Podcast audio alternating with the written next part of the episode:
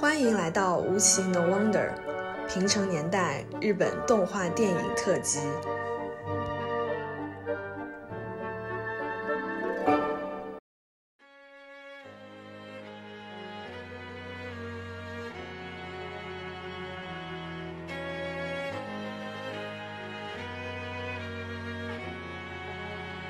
但是押井守不一样，就是眼睛小小一小矮个，然后长得也不不好看，然后又一头乱糟糟的头发，反正就是，但是这个艺人术家的样子。对，但这个人他就是现在真的变成一个文化符号，看着像就是他的访谈就特别鸡贼。对，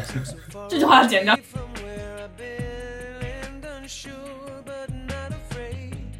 Trusting my soul, I know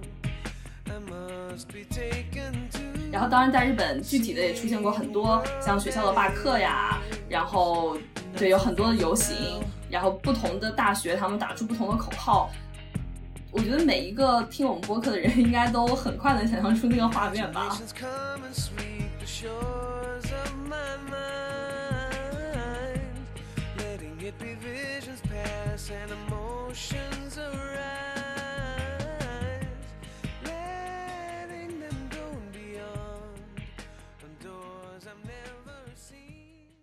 欢迎收听无奇 No Wonder，我是 Brad。我是黛布拉，我是羊驼，OK，我们今天紧跟上期啊，先从押井守零五年的名作《攻壳机动队无罪》开始聊起。首先，羊驼，《无罪》这部片子，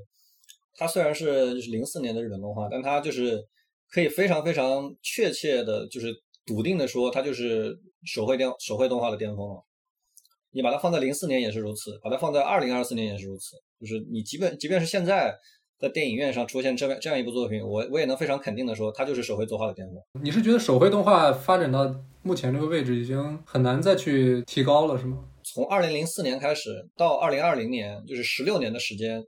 日式二维二 D 动画的进步全部都在摄影，就后期嘛，然后就是数码方面的进步。它就是画画的这个东西，就是没有再进步过了，没有任何在超越，甚至是基本上没有接近过《无罪》的这部这个在手绘方面的成就了。刚才我们在这个准备的过程当中，杨从问了大家一个问题，就是觉得是二零零一年的《千与千寻》还是二零零四年的《无罪》在动画的制作上，制作上或动画艺术造诣上更高一些？你现在来回答这个问题。我的答案当然是零四年的《无罪》了，但是理由就是观众是看不懂的。你说嘛？我举个最简单的例子，嗯，就是你们觉得《无罪》这部片子它就是手绘最难的部分是什么？首先它里面哪些是三 D，哪些是手绘，这个我们得分开。哦，三 D 一般就是呃，首先是这那几个那几个机器，就是那个飞鸟，然后那个海鸥，然后那个战舰，然后商店的那一整个场景都是三 D 的，那那个游行那些花车什么那部分是手绘的还是三 D 的？都是都是三都是三 D 的，游行那个花车都是三 D 的。然后这特特特地说一个点啊，那个车嗯就是那几部老爷车都是手绘的，我天，嗯，因为三 D 当时的三 D 技术做不了那个这个就是倒影的那个效果，所以全是手绘的。哦因为其实巴特一开始出场就是开一辆老爷车，那个老爷车是手我天，那个车确实挺挺挺抓人眼球。那个老爷车是手绘的嗯，，也也也把几个把那个原画师画的有点不想画了，画的有点想辞职了。对，真遇到这么一个甲方，我靠，你真的呃挺痛苦，可以想象。就是家庭手，基本上就是在折磨原画师。就是我回答那个问题，嗯就是无罪里面基本上可以说最难的部分都是就是大家观察不到的，比如说车里面的对话的那个那些那些镜头，就是你要把两个彪形大汉塞在那个车里，然后透视要符合押井守的这种高要求，基本上就是整个业界就那么一个人能做，就是押井守从东京毁灭战开始到零四年的宫校机动队无罪。里面每一每一部剧场版动画都画了两个人在车里面对话的场景，基本上就是一个人画的，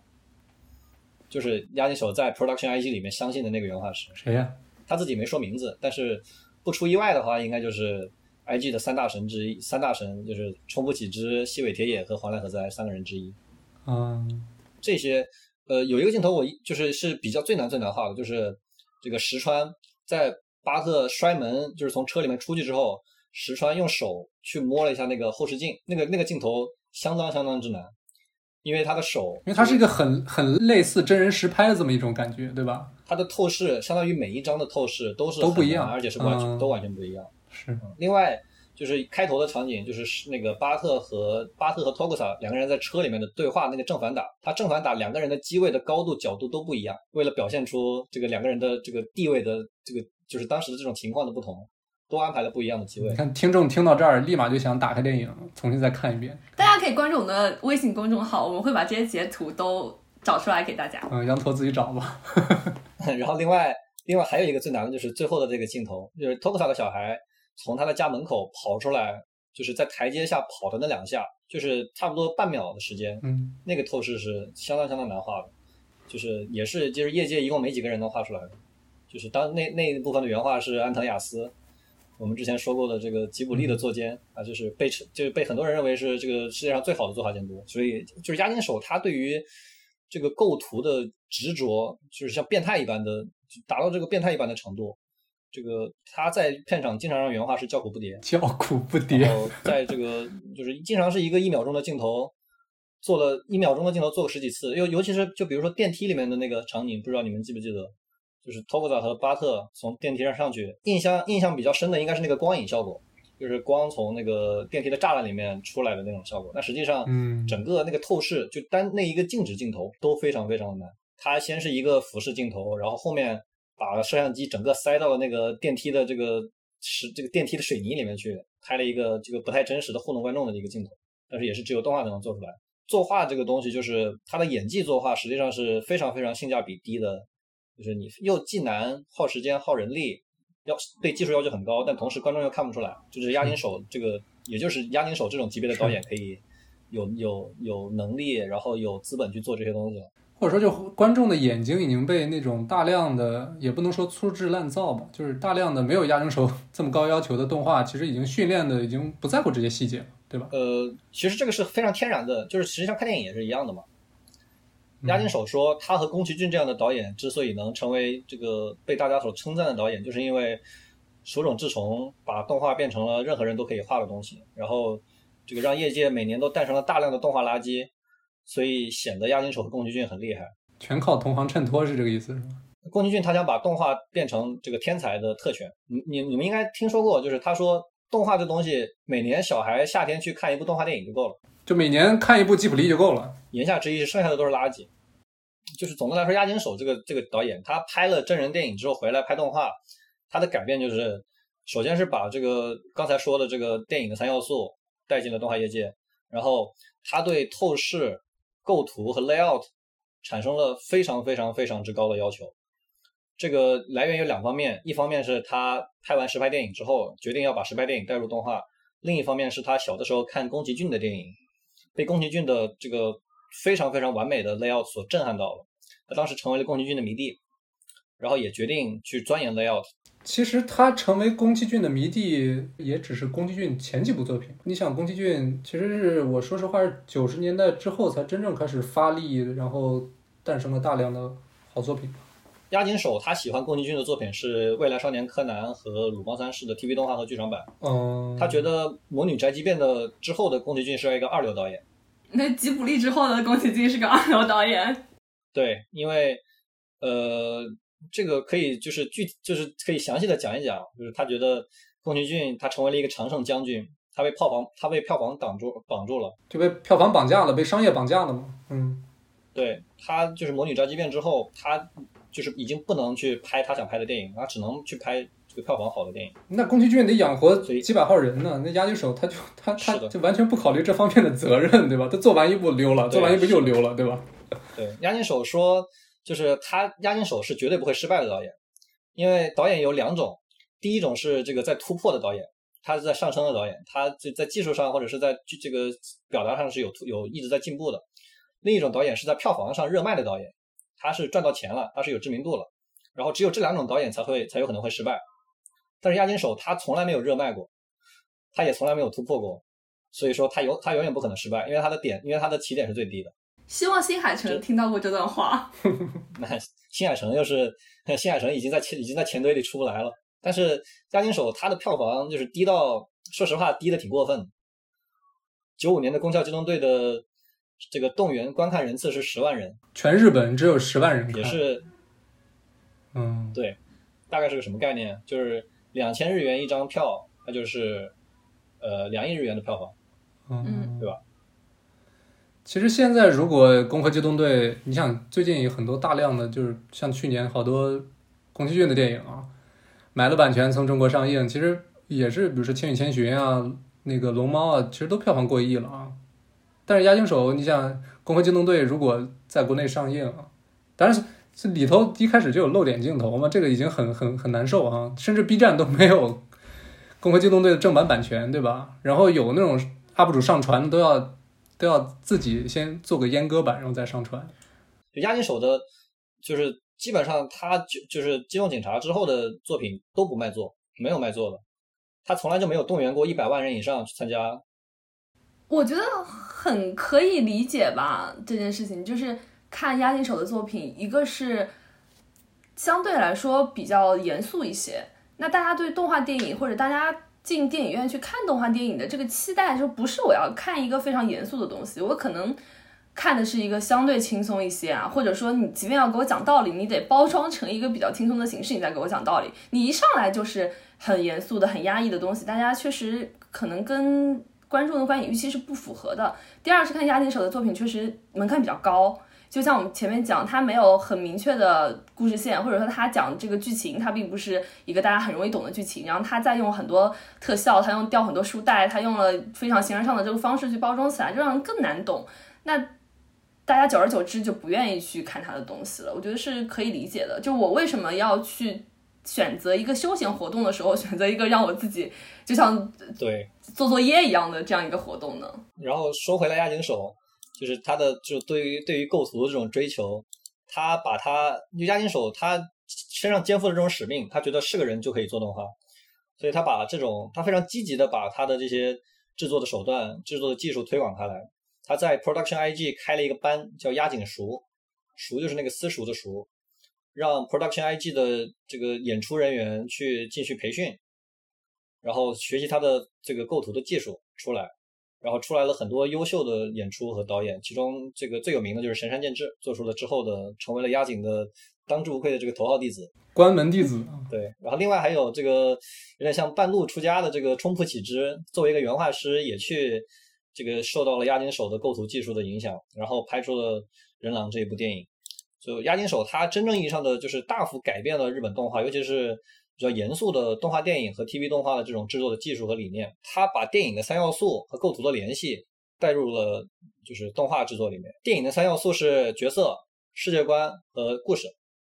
这是电影的三要素，对吧？然后这些其实是对对应了不同景别的，就是景别，它分别对应了近景、中景和远景，就是角色对应的是近景，近景也就是细节，故事对应的是中景，也就是关系，然后世界观对应的是远景，也就是环境，这些都是一一对应的。他把这个东西引入了日本动画，你说到这一点，其实让我想到押尼手他近些年出了很多本书，然后他的很多书的书籍作品也被翻译到了中文，然后也在中国出版。其实能够想象出来，他是不是 就拍真人电影也不太行，然后他现在可能动画创作力也不太行，他现在反而想去当个老师，然后把自己的一些想法就传授给其他人，然后写成书，让别人去看一看他是怎么想的，他是怎么学习的，他的这个理念，他的技术是如何的，感觉有点关系。可能就是没钱买游戏了。他其实早就是老师了。他在这个和平保卫战之后和无罪之后，分别出了两本演出笔记，就是讲他的这个每一个分镜他是怎么想怎么想到的，然后有什么作用，就是有点像这个电影拉片一样。就是一般我们说，就是你如果想要去做动画的拉片的话，你必须要懂作画知识，不然的话你你用电影知识去做动画拉片就是在扯淡。但是押井守的电影就是例外了，他的每一个镜头的，就是表达的方式或者它的象征的意义，跟电影是有一定的相似性的。就是你用电影知识套进去，是能得到不完全错的结论。这就跟其他的动画就不一样。你刚才说的这个押井熟，就是在 Production IG 里面，这个公司你之后还会提吗？你要之后不提的话，你可以简单讲一讲这个公司还有什么？除了跟押井守合作以外，你说说个前三名的名作，让观众听一下。呃，东芝伊甸听说过吗？东芝伊甸好像听说过，也是嗯这个新千年的一神个作品山健治拍的。嗯，神神山神山健治拍的。然后《罪恶王冠》《什么？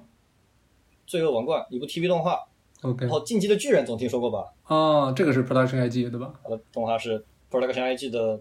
一个工作室，后来分出去做。这一段太露怯了，就不要剪进去了，懂什么都没说。懂的人自然懂我。也觉得，等会我刚才我刚才是有一个有一个脉络，看看不是，那你说这三部最最最大众的，就是类似这个《进击巨人》这种，没有了，没有了。那就是《和平保卫战》、九五的宫壳，然后 人狼好，跳过跳过这个问题。OK，就是 Production IG 作为对对在作品上的巅峰，就是九十年代末的这三剧场版三部曲，然后一直到零四年的呃，《攻壳机动队》的 TV 版也是 Production IG 做的，对吧？对，嗯也是就是人类历史上我心中前三的 TV 动画。，OK，我我其实同意的，因为我这个疫情这段时间在家里又把两部 TV 动画又看了一遍，确实牛逼。你们人类历史上的动画，除了日本动画前三名，还有别的地方的吗？有一个肯定是猫和老鼠呀。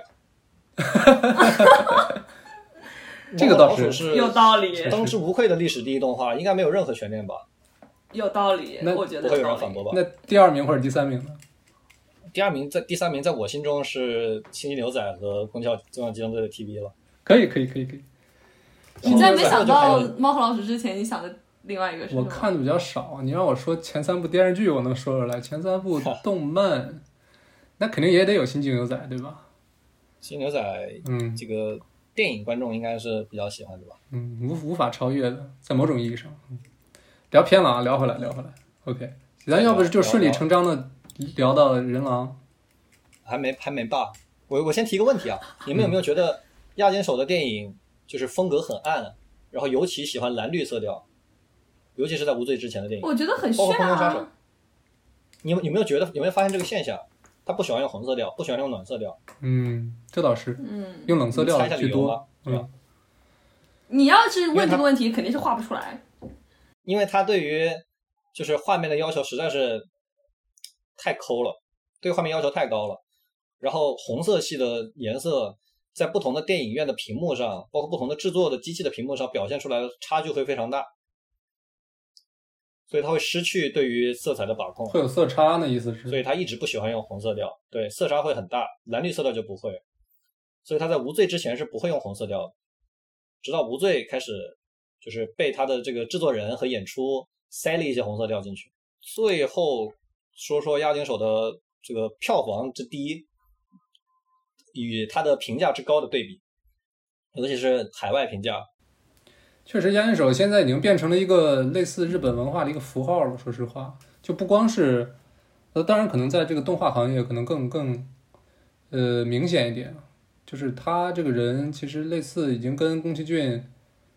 就那种感觉已经挺像了，但是他又不是像宫崎骏那样，就是虽然年轻的时候咱不谈，老了之后一把大胡子一个圆眼镜，看着就像个大师，对吧？但是押井守不一样，就是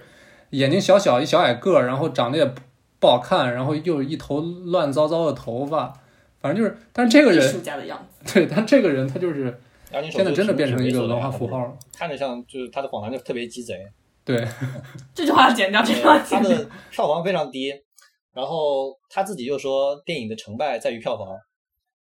然后一般的导演就是都是票房决胜，但是他自己又不用靠票房去取得胜利，因为他他的电影是那种观电影观众不喜欢看，但是会有人愿意去买 DVD 的这种动画，所以他的就是电影基本上都是开头是赤字，后来慢慢慢慢慢慢一点一点把钱赚回来，通过周边商品啊，通过 DVD 啊，其实好多好电影都是这样的，嗯，对你现在去法就是去美国的这个这个超市，你都可能会看到无罪的 T DVD 摆在上面卖，就是它慢慢慢一点一点在回本。无罪的这个制作预算跟《千与千寻》是差不多的，就是二十一二十一日元左右。它的国内票房一共才十亿日元千与，千寻呢是三百亿，嗯，天天差了三十倍嘛，区区三十倍，然后把这个 Production IG 亏的亏的半死，然后石川光久没办法，就只能让公司上市去吸收新的资金。割韭菜了啊！哦，但是反过来，石川光久又在这个无罪怒坑了一把押井守。就石川光久是一个就是 Production IG 的公司，是一个非常非常懂合同的人。押金手自己说，全日本没有比他更懂合同的人，所以他在这个签无罪的合同的时候塞了很多私货，然后把这个押金手的版税给搞掉了。押金手的无罪没有收到一分钱版税，只有一份工资是吗他自己？开了，对他自己开了个演出工作室，要养人的，就是要花钱的，所以他在这个二零零四年、二零零五年的时候，基本上就是身无分文了，然后没办法跑出来拍了这个《空中杀手》和和这个《攻壳机动队》的二点零，也就是一个粗制滥造的三 D 版来圈钱。这个故事就告诉我们，艺术家是斗不过资本家的，这是资本的这个邪恶。嗯是的，所以你要懂合同呀。他都他都去看经书了，哪有功夫研究合然同？后，呃，无罪还有一个有趣的地方，无罪的表记很有意思啊。你们会在无罪里看到几个公司，首先是开头的制作委员会，里面有一个这个日文片假名写的迪士尼，就是迪士尼实际上是出资了这个无罪的制作的。零四年的时候，迪士尼自己在做什么动画啊？迪士尼当时那时候还零三年刚出了《海底总动员哦，OK，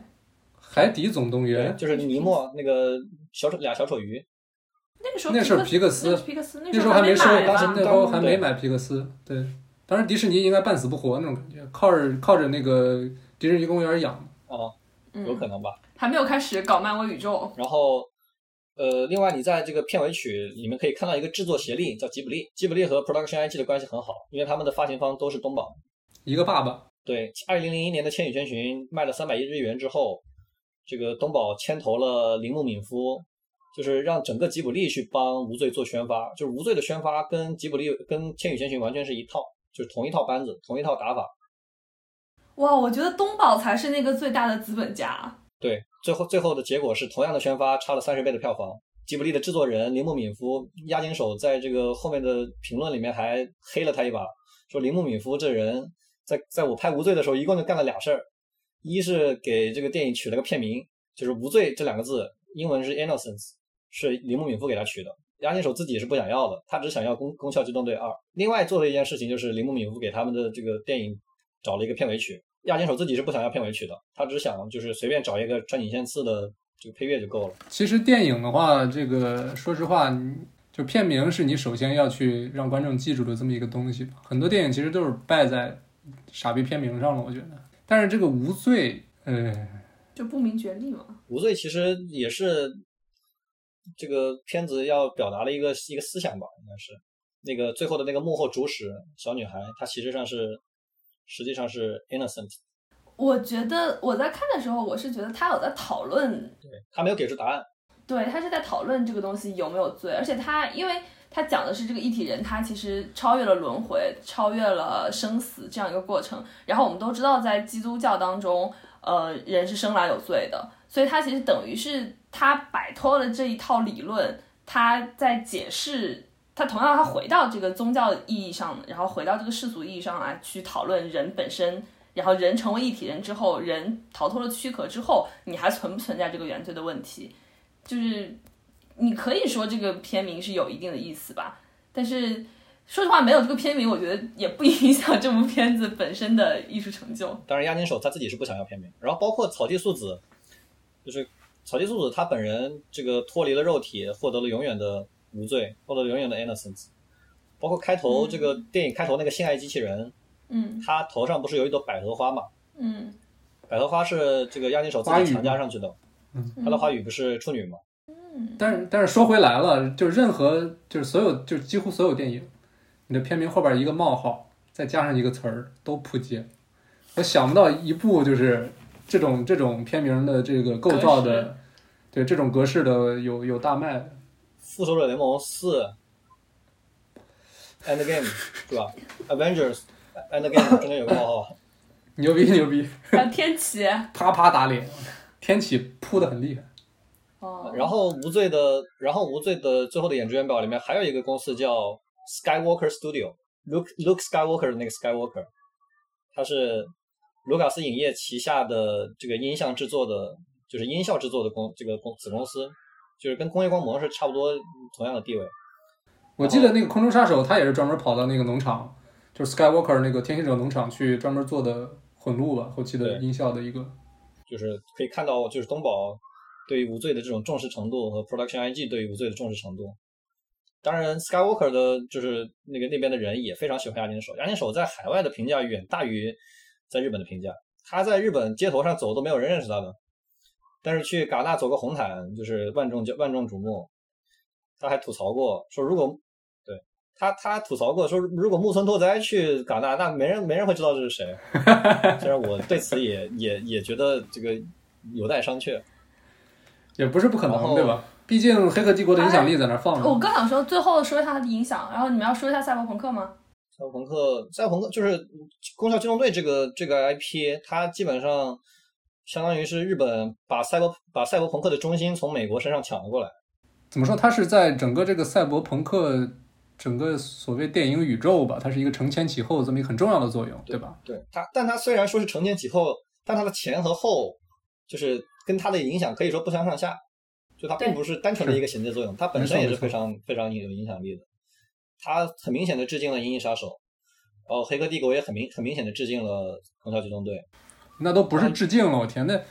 就是他那个像素级抄袭，不是抄袭，不是抄袭。也就是他那个绿色的字体在黑的那个电脑界面上往下滑的那种对，，还有接到这个脖颈后面的那个通讯设备也是。是。包括其实我觉得巴特的这个人物造型跟孟菲斯 Morpheus 这个人物造型其实很很像了也。其实九十年代美国好莱坞是出过很多 cyber cyberpunk 的主题的电影，但是无一例外的失败了。所以九十年代就八十年代末九十年代九十年代，就是整个好莱坞基本上是对赛博朋克定了死刑的。然后没有想到这个九五年的《攻壳机动队》横空出世，然后才有了之后的《黑客帝国》引起的第二波的赛博朋克的这种浪潮。就我们虽然说这期的三部片子，其中一部是九五的《攻壳》啊，但是明显羊驼他对这个无罪的整个这个作画、这个制作方面还是更怎么说呢？实际上九五宫壳它的制作就是画的实际上是不如九二的或者是九三年的和平保卫战的，但是零四年的无罪是实打实的手绘方面真的是巅峰中的巅峰。就最比如说给可能给人印象也不是很深吧，给西方人印象很深，给东方人不会有什么印象，就是那个人偶在火中，那外表那层皮肤被烧尽的那一卡，一秒钟左右吧，一秒钟到两秒钟，他大概用了一千多张原画。成本就是这么来的。一千多张原画，它是就是一秒二十四帧，然后那可能不止一两秒了，或者是它用了超过，或者是就是所谓的升格镜头，呃，然后就是巴特的那条狗啊，很难画，应该很明显能感受到是非常非常难画的吧？它跟迪士尼的猫和狗不一样，迪士尼的狗是可以转描的，你可以画真人的动作，然后把它套上狗的皮的。但是无罪里面的狗就是真正的狗，它一共有三段，第一段是这个动画博士真实系的这个两尊大神之一的井上俊之画的，就是最长的那一段。然后第二段是这个 IG 的三大神之一的黄濑和哉他亲手画的原画，第三段是安藤雅思画的，就是每每一每一部分的狗都是不是一般人画的，押金手纯粹的是这个挪用公款，用公款来画自己狗的，就是押金手他把狗画得很可爱，是因为他自己的他自己的狗不不那么可爱，不那么粘人。押金手很喜欢被狗舔，他很喜欢被狗就是就缠在身上，但他家的那条八极度是个性冷淡，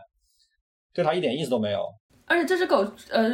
被画下来的时候，这只狗应该已经去世了，所以他可能有这种回忆当中美好化的这个倾向。哦，对，然后他那个剧中有个三 D 的那条狗，那个八音盒一样的狗，被做成了真实的八音盒，然后被他收藏在家里了。那真是挪用公款。那那确实是挪用公款。就刚才羊驼提到那三位原画师，质量好的动画，其实，在片尾字幕里面都能看到他们三个的名字，尤其是井上俊之，我经常能看到。对，井上俊之基本上就是因为井上俊之是一个自由原画，他没有所属的公司，他就是哪个片场需要他，他就往哪个片场跑。从这个一九八八年跑通告式的原画师，对，他就有点像是流量明星一样。一八八年的阿基拉，他画了那个摩托车冲撞的那一部分，他画了大量的阿基拉的原画，然后跑去帮，然后跑去帮九五年的这个回忆三部曲画了大量的原画，然后就是金敏、押井守、宫崎骏轮着跑，反正大概就是这么个情况。OK，行，然后讲回来，讲回来，讲回来，再讲一个，还剩一个。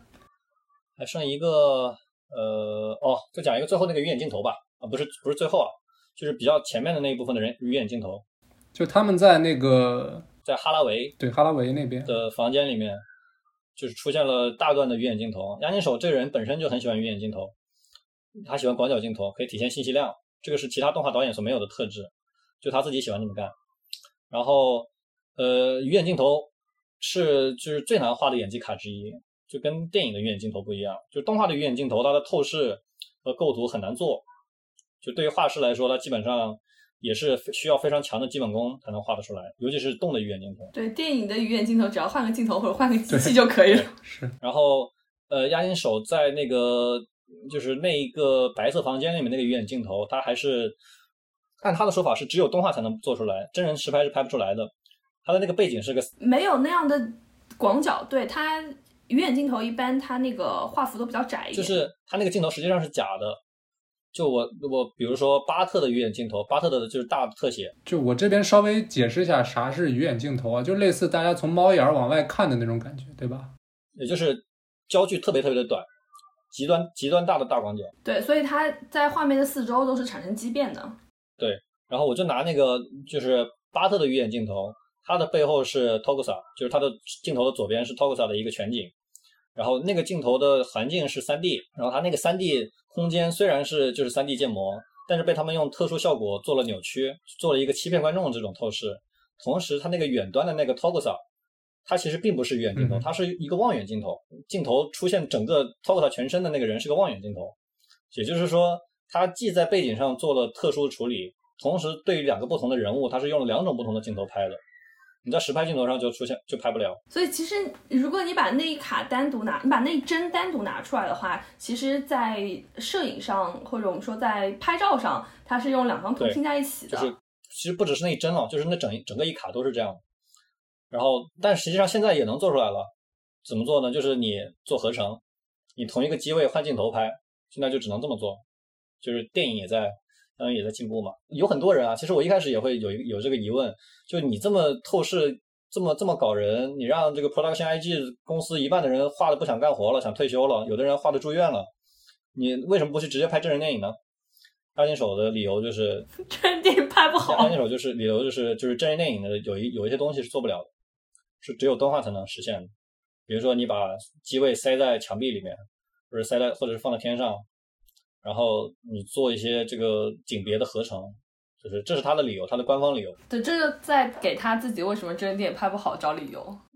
对，但是我觉得主要理由还是因为他不把人当人了。那我们这样就讲完《攻壳机动队》，嗯，终于讲到我们今天要说的第三部电影，就是《人狼其实《人狼》这部电影虽然这个监督也是导演不是押井守，但是押井守的这个影子确实还是笼罩在这部电影上啊。就是岩井守在这部电影担任的是脚本加原作的这么一个，也就是说是他是《人狼》这部作品世界观，包括就是原版剧本的这么一个撰写的这么一个工作。》。我们在具体讲《人狼》这部电影之前，我们先给大家介绍一下《人狼》这部电影它所在的整体世界观。嗯人狼》这个电影它的故事发生的背景是在架空的战后日本昭和时代，然后它架空的主要的点就在于，他认为二战的时候呢，日本是战败国，同样是战败国，但是日本在参战的时候与英国结盟，所以加入了同盟国的阵营，但最后是轴心国取得了胜利，德国成为了战胜国。如果我没有记错的话，它整体的背景应该是在二战当中，美国没有参战，然后苏联是被德国击败了，所以此时的日本是在德国的控制之下，德国向日本投下原子弹，然后之后日本就在整体德国纳粹的统治之下，日本被迫去军事化，只保留自己的自卫队。但同样呢，日本在这个架空的二战之后，它经济快速发展，但是因为这个政府过度干预，所以它失业率上升，并且社会矛盾激化，新左翼崛起，然后在日本出现了许许多多的游击战的组织。然后这些呃游击队组织呢，他们都是有武装的，就有这个汽油瓶呀，有炸弹呀，也装备了很多的武器。因此，这些游击队其实对社会造成了很大的动荡，超出了普通警察的管制的范围。就普通警察也就是我们所说的自治警。但是日本政府呢，想要控制这个局面，他一方面他又不想提高这个自治警的警力，另一方面他们更不想出动自卫队来进行维稳嘛，所以他们就成立了一个特殊的部队，就维护首都圈的和平。这一部分警力我们称为首都警。在首都警之下呢，还有一个公安部，就像我们前面介绍的，也就是负责谍战的这个部门。但是在首都警下面，它还有一支特别的机动队、特机队。这个特机队它装备有德式的动力盔甲以及重型机枪。这个特机队主要任务就是打击所有这个反政府的势力。特机队它因为有过强的这个武装力量，也同时被自治警自卫队和首都警看作是眼中钉，人狼指的是在这个整体的警力构造之下有的一支神秘的谍报组织啊，他们渗透在这个不同的组织当中，他们是一支非常神秘的，但是同时力量又很强大的部队。就刚才说的跟绕口令一样，总总体来说就是这部电影的男主他其实所在的队伍是一个虽然是在公安部下面，但是他们的整个的这装备包括这个队伍都是一个特殊的存在，挺挺类似于公安警课的这么一个存在，就是里边的人都配备了远高于同时期其他的这些武装力量的武器，所以他们整个这个存在就变成了很多怎么说呢势力的一个眼中钉。对眼中钉，因为他们的实力确实太太强。《人狼》这部电影其实跟前面我们讲的几部电影比较不同的，就是它是有比较清楚的故事线的。嗯，我觉得要归类的话，它其实算是一个政治惊悚片，它是一个谍战片，然后它是一个侦查 反侦查的一个片子。大概的剧情其实就是，呃，电影男主是这个特技队的一名成员，叫福贵一，是吧？福一贵，福一贵，福一贵这个福呢，就是一个单人旁一个犬字啊，就是人犬。这个名字其实起的还是挺挺故意的啊，对。然后他因为一次事件，然后认识了一个左派武装力量的这么一个女孩儿，这个力量叫小红帽。嗯，这个小红帽原型应该就是赤军了。对，赤军啊，就是原型为赤军的这么一个左派武装力量的一个小女孩儿。然后这个小女孩儿，她们这个小红帽这个组织其实就是就是找一些小女孩儿，然后去背着这些重型炸药去去，反正就是去进行自杀式攻击的对自杀式就是炸弹袭击这么一个队伍。所以也被认为是恐怖分子吧。对，肯定是恐怖分子嘛。然后福一贵跟这个女孩的姐姐吧，然后产生了一段感情，最后发现两个人都是双方背后组织的间谍吧，可以说，就表面上看是一个，我看很多影评都把这个叫男孩遇到女孩这么一个传统意义上的这么一个浪漫的故事。但是其实背后两个人都各怀自各自的这种阴谋啊，各自的这种接近对方的目的吧。其实最后是一个挺悲惨的故事。分享一下观影感受。我观影感受就是好看呀、比押金比押金手好看、啊，说实话。比押金手好看是吗？这个电影好像虽然呃押金手它挂名的是原作加脚本，但是好像这个脚本剧本给到制作方之后，其实有大量的修改啊，就是被冲浦几只改了很多。结果听说当时上映之后，押金手第一时间去看了，结果很不满意啊。押金手估计没看完，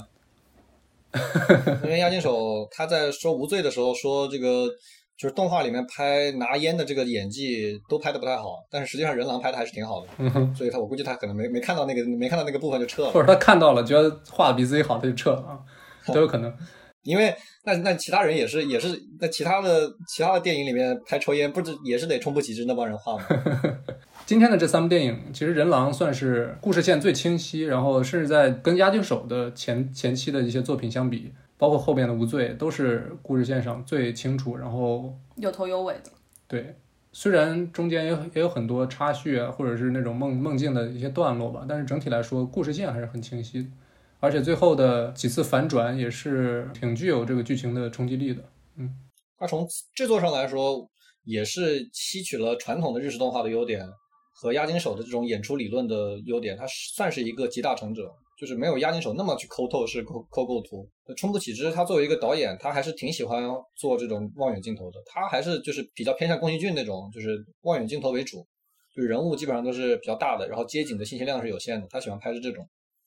就没有押押金手那么偏爱广角。从我这样一个就我不太懂作画，然后嗯从小看的动画电影也是以这种子宫向的可爱的小动画为主的人来说，其实我觉得《人狼》在我们今天谈论的三部电影当中，给我的画面观感是最好的。我觉得第一个是它的光线总体它用的比较的稳定，而自然，对，也很自然，就它没有这种很绚丽的这种炫技的画面，然后它也没有很突破你生理感受的这些的画面，它整整体都都非常流畅。第二个是，我觉得它的线条非常清晰，就它这个片子总是给我这种很清楚、很清爽的这种感觉。它中间有很多环境描写嘛，就是他们走过那个河堤，然后包括那个城市的景观、那座桥、那条河，它有很多这些空镜，它其实都画的非常的让人觉得距离很近。而且我会觉得那个画面就非常的清爽，它不会让我觉得有很多就很绚丽的、很迷幻的这些东西存在，所以我觉得它的直观给我双眼的感觉是非常好的。呃，这个就是原因有好几个，首先是它的背景本身的实力非常强，是我在千寻里面介绍过的那个小桑宏昌。人狼是小桑宏昌的最最优秀的作品，是他出力最大的作品，所以说背景会让人感觉非常的舒舒服，然后它就很有生活感，同时它的透视把握的非常好。它营造出了那种昭和晚期的那种 街道的那种风情啊。对，是有它滤镜是有点那么意思。然后另外就是你刚才说，就是你感觉他没有刻意去做炫技，但是实际上《人狼》这部片子无时不刻都在炫技，它是真实系作画的巅峰，当然是除了无罪以外的了，因为无罪相当于是论外，无罪是这个规格外的，太强了。但是除了无罪以外，人狼是真实系作画的巅峰。就是日本的真实去作画的两尊两个最具有代表性的人物是井上俊之和冲破启之，冲破启之就是本作的导演嘛。然后井上井上俊之也在本作做了一个副作画监督，然后他也修正了大量的卡数，然后自己画了一个这个世界上最难所谓的世界上最难的卡，就是我刚才给你们看的那个上楼梯的那一卡。就是那里边那个小红帽，就是龟是吧？叫嗯雨宫龟，雨宫龟上楼梯那段是吧？对，就是在在没有 3D layout 的时候上楼梯，尤其是这种一边转一边上楼梯，它就是刻意做的。它是个旋转楼梯，嗯，对，就是冲不起之，就你可以想象出来，就是我说动画是需要想象力的嘛，你你基本上想象不出来这个人物他的脚是踩在哪儿的，对吧？然后他的人是怎么转的，这个在当时动画业界也就是井上君之能画出来的，但是现在连井上君之也画不出来了，因为他已经不画了，他已经只他已经只画 EVA 了，所以就是人狼，它总体上来说是一个一直在炫演技卡，一直在炫真真实系作画的这种这种这个非常非常强悍的这种作品。其实也是我们怎么说呢？叫羊头来说这么多的一个初衷吧，就是你了解这些知识之后，你可能看这个电影就会有更多的乐趣。就像比如说你了解电影的什么美术啊、摄影之后，你可能看电影的话，有很多细节都会能被看到。因为真实系作画跟就是金田系作画和喜欢爆炸的那种作画是不一样的，他的画的越好，你越感觉不到，他会让你就是他是比较去偏向自然，他会去想要去倾向于电影或者是真人实拍的这种这种感觉，所以说里面的人物的演技你是就是看的会感觉很舒服，但是你回过头来你会想他哪里厉害，你也不觉得他在炫技。最经典的就是最后的那一段演技的爆发的那种那个哭的那个场景，男主的那个想要喊却喊不出来，最后一个很克有点克制，但是又爆发力非常强的一个嘶吼的场景，就是那一段是冲破启之在这个动画里面基本上是画的唯一的一段场景，但是这个表现力是不是就是高下立判的这种感觉？他使用这个真实性作画，其实跟他电影的整个要表达的主题也是相关的啊，因为他这部电影有非常强的这个政治隐喻在背后。嗯哼，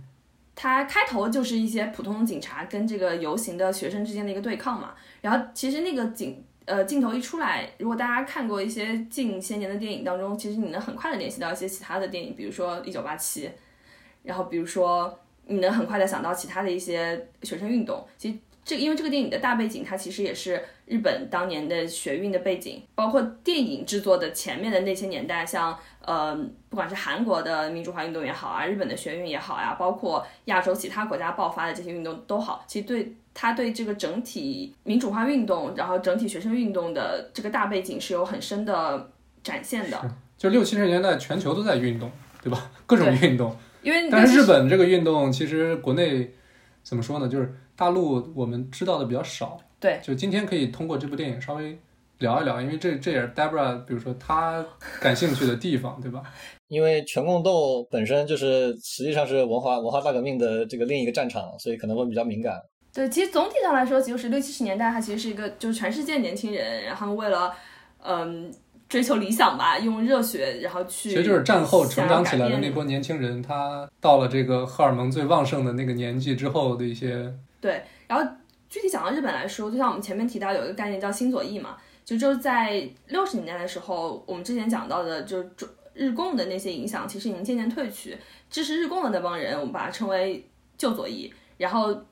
想要脱离日共影响，然后用他们同样是左翼的思想，但是跟共产党思想不一样的这帮人，我们称为新左翼。然后其实我们可以很快的就联想到说，拥有这一帮思想的人，然后在当时一个战后之整体世界重重塑，然后日本又是一个冥想导向美国阵营一个资本主义阵营的这样一个国家当中，那他们能选择的斗争方式其实就是上街游行。然后当然在日本具体的也出现过很多像学校的罢课呀，然后对有很多的游行，然后不同的大学他们打出不同的口号。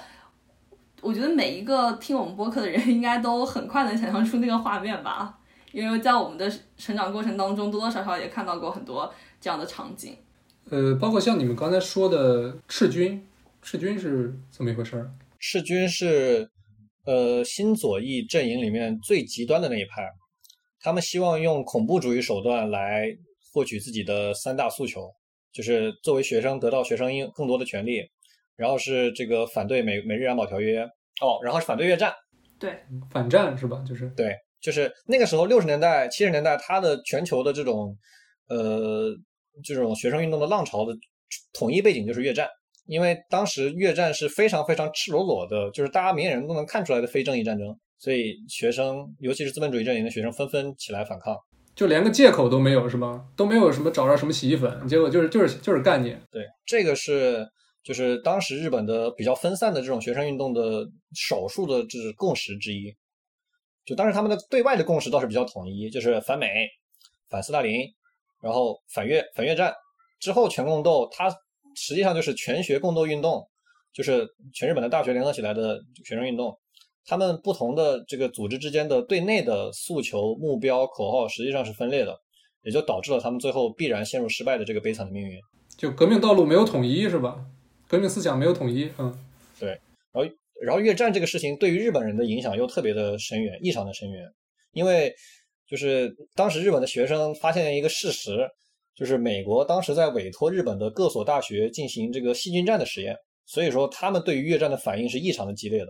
因为日本自觉是战争的受害者嘛，他们有大量的反战败的这种文艺作品，也有反战败的这种情绪在里面，所以他们对于这个细菌战啊或者这种非人道主义的战争，首先他们是受核弹影响，其次他们想急切的撇清自己的嫌疑，所以他们是非常非常的浓烈的去反细菌战的，这也导致了这个九五五九年的这个反安保斗争，然后这个六八年到六九年的全共斗的运动，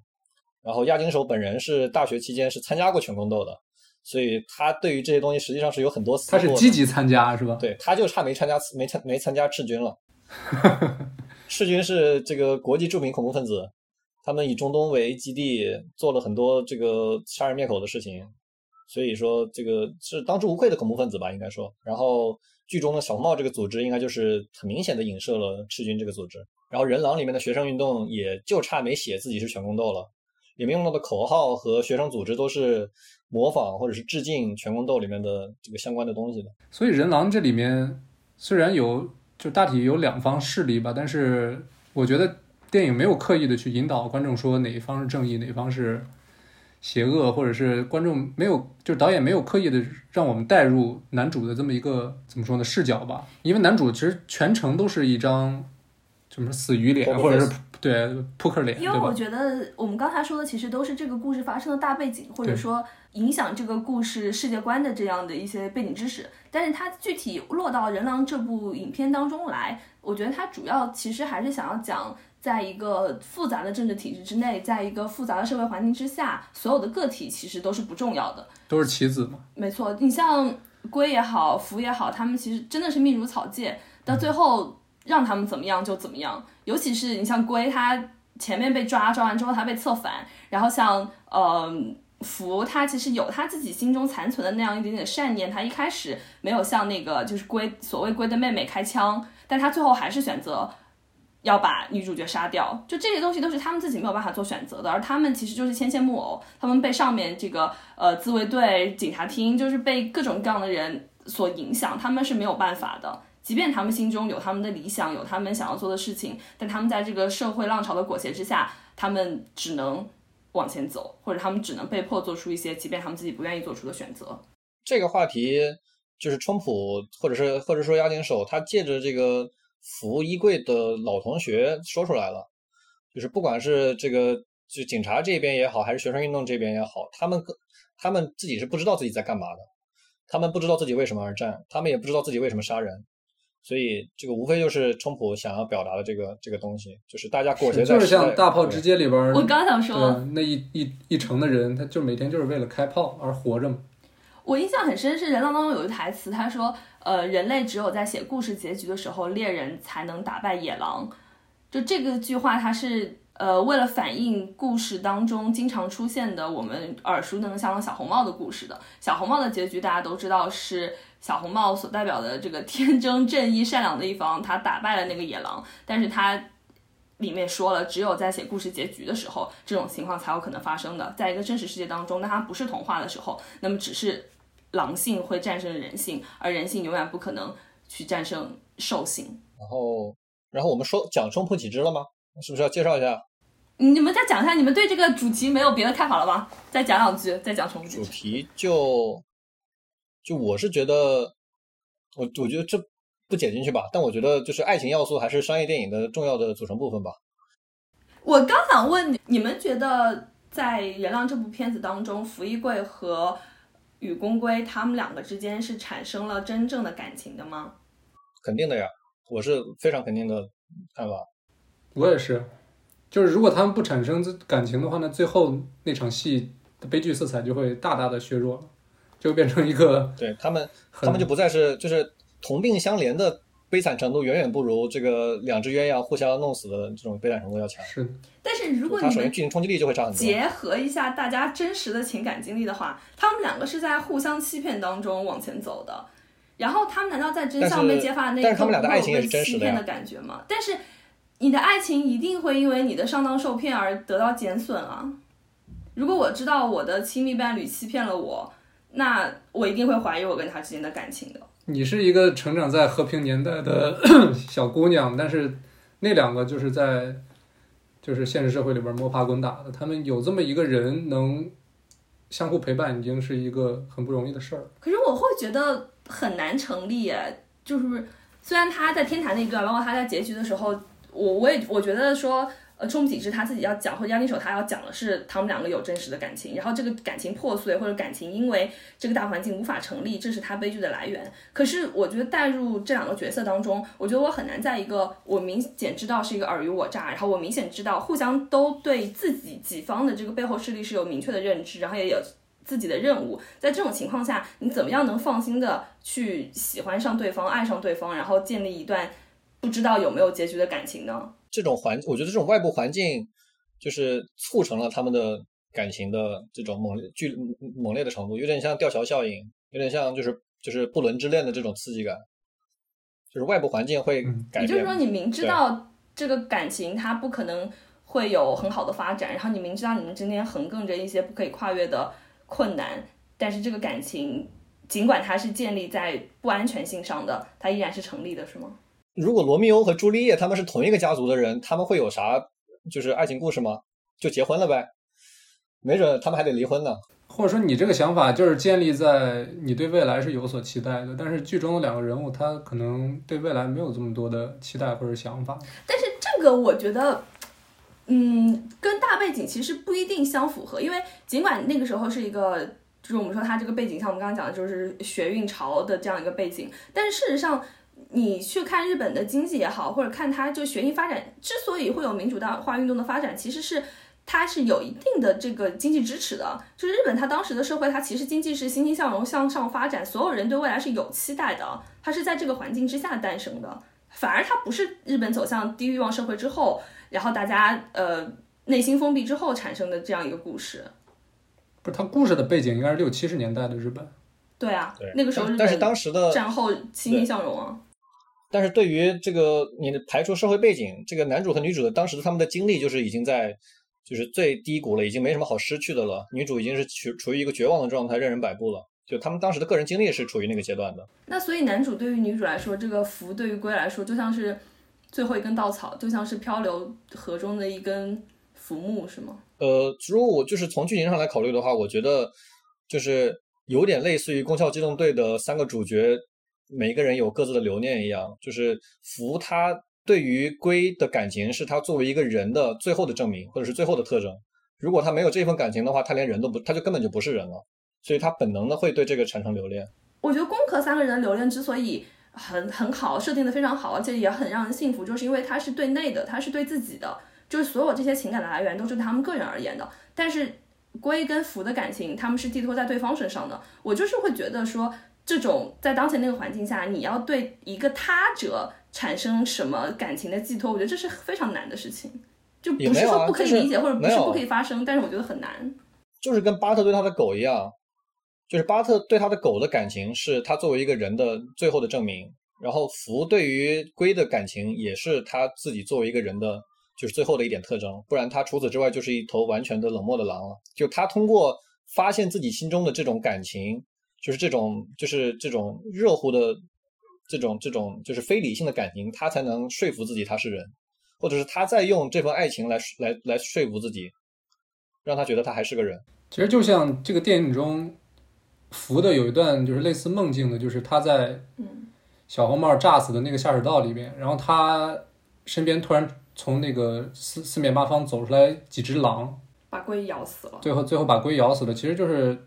这就更他就让我觉得不是福他应该控制住自己的感情。就是他一开始是我一开始以为是福他自己觉得自己是人，然后身边的那些队员都是狼，但是我最后发才发现，就是当当福他最后穿上那个装甲准备去射杀敌人的时候，他就跟他那些同伴，就是那个那个场景是他那个同伴人类的同伴从四面八方走过来，跟那个场景是一模一样。也就是说，他最后也变成了一只狼，对因为他最后决定要去杀人了。嗯，是这种感觉。他面临他中途有很多次就是选择的关卡，他都是就是不带犹豫的选择了狼的那一边，是，就有点像另一部细田守的电影。就是他其实电影的前面大，就是大部分的时间都是他在纠结自己到底是人还是动物，或者人还是狼。就因为这个意象，其实电影给了很多嘛，包括他在那个博物馆里，博物馆里站在狼的那个雕这个标本前面嘛。龟的出现让他就是就是羊头说的一根救命稻草，就是他愿意去把自己人性的那一面，就是以爱的形式或者以喜欢的形式投入到龟这个人物的身上嘛。哎，从这个角度来说的话，我们分析到这个层面，那其实这个人狼对于社会问题的解决方案跟宫崎骏是一样的，都是爱跟成长，爱跟善良。那我觉得是有本质区别的吧。你刚才讲这番话不就这个意思吗？我觉得押井守不一定不一定会有心到给社会问题提供一个解决方案。没有，这可能不是押井守想的，对。肯定是被改的。冲部启之是一个非常非常有人情味的导演，在我看来，对啊。尤其是他的下一部作品《给桃子的信》，那都已经就是就是十好几年之后的作品了，对他他结婚结之后的作品了。你看，补充了一个补充一个就是冷知识，冲浦启之的妻子是他在拍《人狼》的时候认识的这个龟的配音演员。对，哦，然后龟的声优，嗯，对，然后再回到冲浦启之，就是呃，他作为一个顶级的真实系原画师，他有一个非常重要的特点，就是他在画人的演技卡的时候，他会画出这个嘴角旁边的两道所谓的法令纹，被称为冲浦就是。女生最恨的东西。对，非常有标志性的这种法令纹，就是虽然看起来不好看，但是非常的真实。然后另外这个这一卡你会在这个《宫壳机动队零四无罪》的最后一卡会感受到类似的这种这种感觉。那一段就是那个小女孩抱着巴特哭，或者是扶着巴特哭那一段，原画师也是冲部启之画的。然后那个小女孩押井守反复叮嘱冲部启之一定要画的丑一点，不要画的太好看了。最后成品出来，发现还是太好看了。押金手就纳闷儿，说：“这个女孩怎么感觉在哪儿见过？这太像你的老婆了吧 但是问题是，小孩没有法令纹，他就硬加，对？”吧？照着他的对，照着他的老婆画的。对，冲部启之这个人是就是可以影响强强大到可以影响到押金手的电影安排的人。押金手在电影的片场就是一个这个很霸道的这么一个这个像甲方一样的存在，他是不允许这个其他人对自己的电影有任何的存在感。但是冲部启之就是这个可以影响押金手的人。冲部启之他一开始是个原画师，他是高中辍学跑出来画动画的。你想象一下这个这个人生经历是怎么样的。他在这个十九岁的时候，他十六岁的时候就当了动画的原画，十九岁的时候就当了作画监督。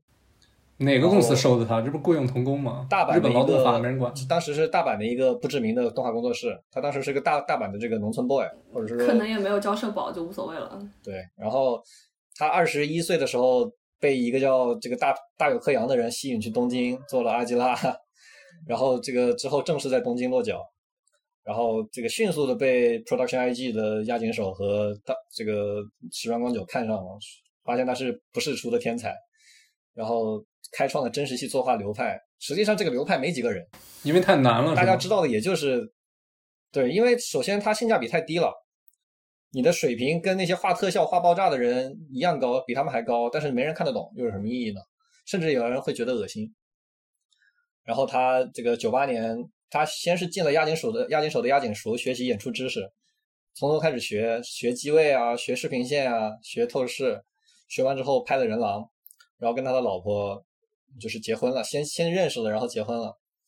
然后他现在这个二零一九年是时隔十几年之后退出了 Production IG，跑到另一家公司，一个叫安野秀明的人的公司里面去做这个《新世纪福音战士》的新剧场版。就是剧场版的最后一集。对就冲浦启之，他一共就拍过两部动画电影，都是全程真实系作画，然后每一卡都是在烧钱，每一卡都是不是一般人能做出来的。就这两部动画电影的最后的这个演职员表，原画那一栏基本上都是各家公司的台柱子或者是最顶级的自由原画。但是给桃子的信，我记得里面是有很多怪物的，他连怪物都要采用真实系作画的这种方式。怪物呢，当然，但是他他的真实系作画不一定是就是单纯的在形方面的真实，它同时包括轨迹和踩点上的真实。嗯，轨迹指的就是这个就是运动的轨迹，踩点就是所谓的 timing。这个又要扯到作画流派，就算了吧。算了，然后其他的就是一些零零碎碎的，呃，这个人狼里面有很多就是人被机枪扫射扫死，全身到处抽搐的这种镜头。我不知道你们有没有对阿基拉里面的同样的镜头有这个既视感？就阿基拉里面一开始就保护这个得了得了病的小孩，也是被扫射抽搐致死。那个那那一幕的原话就是中浦吉日本人，然后他在人狼里面大量的，虽然他不是他自己画的，但是他画了就是画的这种分镜，也算是致敬阿基拉吧。画了大量的法令纹，法令纹其实也没多少吧，只有他自己画，他自己画分镜的时候是不会画法令纹的。然后人狼的音乐